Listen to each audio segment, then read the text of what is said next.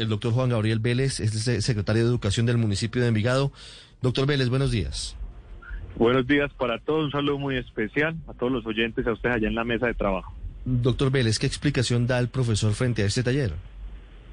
Mire, qué bueno que nos permitan este espacio porque en educación siempre hay que generar lecciones de decencia. Primero aclarar que, el maestro no es Jorge Isaac, eh, simplemente en este taller está esa dirección arroba Jorge Isaac, pero les voy a contar cómo es la trazabilidad del proceso. Mm.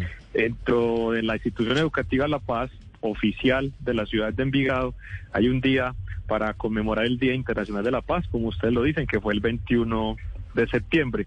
Se planea una ruta de proyecto para esa misma actividad entre todos los maestros de primaria y de secundaria. Diferentes actividades, cuentos, pintura, y ese detalle fue una actividad precisa de una docente de primaria que le tocaba hacer la tarea del crucigrama. Lo que pasó fue que busca en Google, revisa eh, crucigrama paz y aparece esta imagen que publicó en otrora ese que ustedes leyeron, Jorge Isaac, que repito, no es maestro de la ciudad de Envigado, si uno revisa las redes es de otra ciudad. Y esa copia y pega se va a este taller. Hoy revisamos con el comité primario de la institución educativa La Paz frente al tema de la actividad y la maestra de primaria que tiene una vinculación con Envigado desde el año 2005, que no pertenece a ninguna agremiación sindical, reconoce el error de que copia y pega para atender esa actividad de manera rápida, publican la guía, se va para la, el, el grupo estudiantil de noveno y allí los padres, como estamos en educación en casa y los padres están ahí permanentemente, entonces se dan cuenta de este gran error, se para la actividad, no se distribuye en ningún otro noveno en ninguna otra parte de la institución. Y bueno, mm. tenemos que insistir que en Envigado no vamos a proponer más allá de la transparencia y claridad en los procesos de aprendizaje. pero y para nada. Esto nos cambia toda la historia. Doctor Vélez, nos cambia toda la historia. Y saludo a las 9.31 a todos los amigos de Noticias Caracol ahora que se conectan con nosotros. La historia entonces nos cambia radicalmente. Aquí estamos hablando de un error de una profesora perezosa, digámoslo, con todo pues, o, la cogió la noche. porque la tarea era hacer el crucigrama, no que Ella lo hiciera y lo busca en Google, hace la fácil, en teoría, coge un crucigrama que ni siquiera se toma el trabajo de contrastar y de verificar y lo manda para que lo suban a las guías. Esa es la historia. Esa actividad es propia de un taller completo, se envía y ayer en el comité que hicimos primario, que hace la rectora, y que reúne a sus maestros, coordinadores, docentes, orientadores y la maestra también de la institución. Ese comité es el del proyecto de la educación sexual y construcción de ciudadanía. Se levantan los hechos, se deja un documento como acta. Ya hoy está la rectora reuniéndose con los maestros. El lunes hará la escuela de padres a las 7 de la mañana, porque obviamente no es la intención de la educación de la ciudad de Envigado promover este tipo de, referentes educativos. Y sí, un, un, un archivo que encuentra ahí, ustedes buscan en Google y ahí encuentran en la primera imagen eso. Y Jorge repito, no es de la ciudad, es de otra ciudad y seguramente fue motivo por allá de trabajo en alguna parte en esa ciudad. Secretario, ¿qué sanciones puede tener esta maestra? Usted habla de un comité que está evaluando la situación. ¿Ella está enfrentada a qué posibles sanciones? Mire, más hay que seguir siendo muy formativos. Primero, en ese comité de ayer quedó el descargo, la opinión precisa y personalizada de la maestra.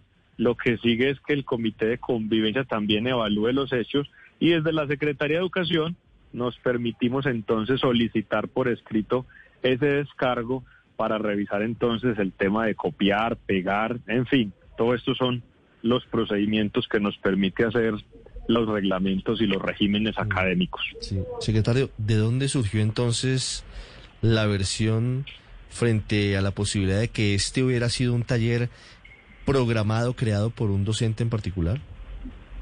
Mire, pues en un taller como estos que se libera con los padres de familia, pues un papá lo leyó como ustedes también lo habían leído en este momento y eso altera a un papá y el papá lo que hace es el reclamo, pero automáticamente la profesora, que fue la que socializó, diferente a la que lo escribió, porque así se dinamiza la actividad, dice, no, paremos, que no hay que ahondar en este tema porque se puede parar, es motivo de un error, pero bueno, ya ustedes saben que a veces hay más infoxicación que información. Entonces se genera ya el teléfono roto, pero inmediatamente desde la directora, la rectora, se abordó el tema y automáticamente se, se paró que continuaran con ese taller específico. ¿Algunos de los estudiantes alcanzaron a hacer la actividad, a llenar el crucigrama?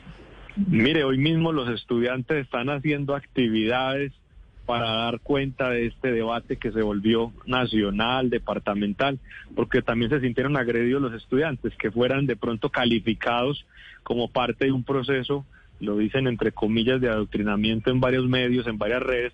Los mismos estudiantes de noveno tienen en su modelo pedagógico esa capacidad de criticidad, ese pensamiento crítico y dijeron, hombre, ¿por qué no nos juzgan mejor? Porque todo lo que hemos hecho por lo que hemos hecho de PASMUN, proyectos para debate nacional e internacional, lo que hemos hecho en el foro educativo municipal, foros metropolitanos, lo que estamos haciendo en descansos cuando estamos en la presencialidad, un gran proyecto que era descansos en paz, para que la gente aproveche las herramientas tecnológicas. pero secretario, entenderá usted que el país está afrontando un momento complejo de extrema polarización y que a unos eh, muchachos de noveno grado les lleguen con ese crucigrama, pues sí genera inquietudes, eh, particularmente en un sector político y un sector de, que es afina a esas ideas.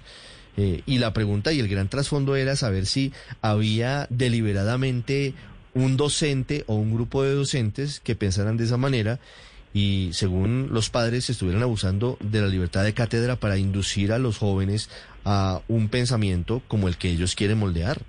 Entenderá que es el trasfondo, ¿no?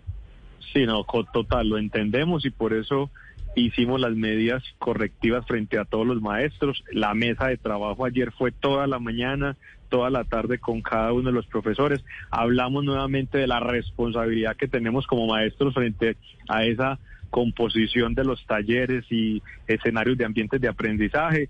Motivamos al trabajo en equipo para que como grupo de, maestros, antes de sacar un taller como eso, tengamos pues el debate. Pero es algo de casuística propio de ese, de esa, de ese taller que configura una gran actividad para la institución educativa. ¿Nadie revisó el taller antes de entregarlo? ¿Nadie tiene la responsabilidad de verificar la calidad de, la, de las actividades que les están enviando a los, a los niños y a los jóvenes? Ese comité es un comité específico para eso y en ese equipo de trabajo se envía el taller seguro por la por el WhatsApp, porque ahora todo es por las herramientas tecnológicas. Se cargó inmediatamente y bueno, y se comete este error de, de publicar o sea, no la guía completa. O sea, el comité la misma la misma maestra reconoció que no lo revisó, dice en el acta de ayer, con fecha de ayer, que se hizo en la institución, y le faltó eso, revisar. ¿y, hay alguna sanción para la maestra? ¿Han, ¿Han, llegado a alguna conclusión? Porque es que de fondo, más allá del tema ideológico, lo pues lo que se revela es que la maestra mm, es, propensa a buscar en internet los ejercicios mm, y a no revisarlos. Pero hay dos fallas, Luz María. de, la, profesora que, que fusila, como decían en mis tiempos, la información de Google. Fusila sin leer para transmitirle a los alumnos. Y luego la señora docente responsable del comité que revisa, no la revisa. Entonces hay una doble falla por lo menos. Eh, ¿Hay alguna, ¿Hay alguna sanción y alguna...? Sí, ya después del lunes a las 7 de la mañana, que es con la escuela de padres, porque también queremos reunirnos con todos los padres de familia, ya emitiremos a través de la Dirección de Inspección y Vigilancia como el paso a seguir de acuerdo a los reglamentos de la institución y de acuerdo a los procedimientos normativos que tenemos en educación en este país.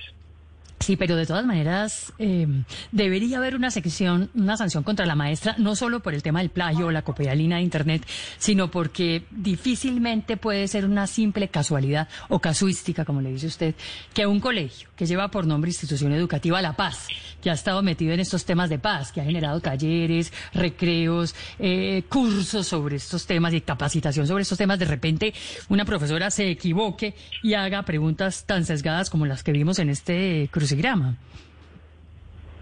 Sí, definitivamente es, es, revisamos la hoja de vida de la maestra también ayer, revisamos todas sus evaluaciones, siempre ha estado bien calificada, tiene una buena formación, pero bueno, esto es lo que nos arroja hasta hoy este capítulo y esto es una actividad que cada institución tiene vida propia y en cada uno se inventa sus estrategias curriculares, pedagógicas, didácticas para abordar un tema. En este caso es toda la casualidad, es el Día de la Paz, es la institución educativa La Paz y es la cantidad de proyectos que se gestan también allí al interior de la institución.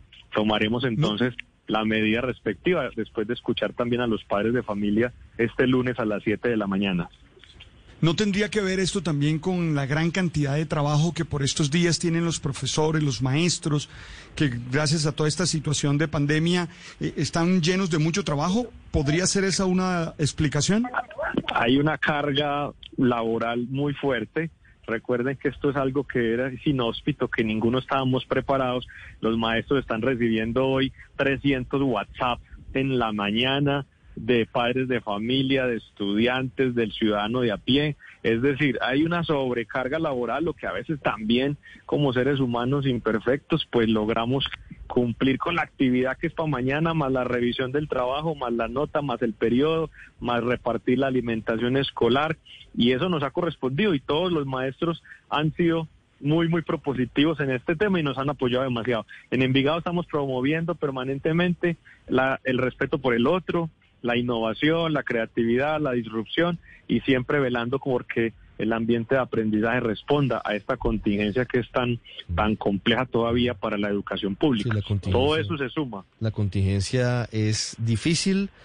La carga laboral de los docentes, como muchos colombianos, también han tenido un incremento y somos humanos en últimas. Tampoco hay que ser tan duros en algunos casos. Obviamente hay que tomar correctivos, pero somos humanos y podemos cometer errores.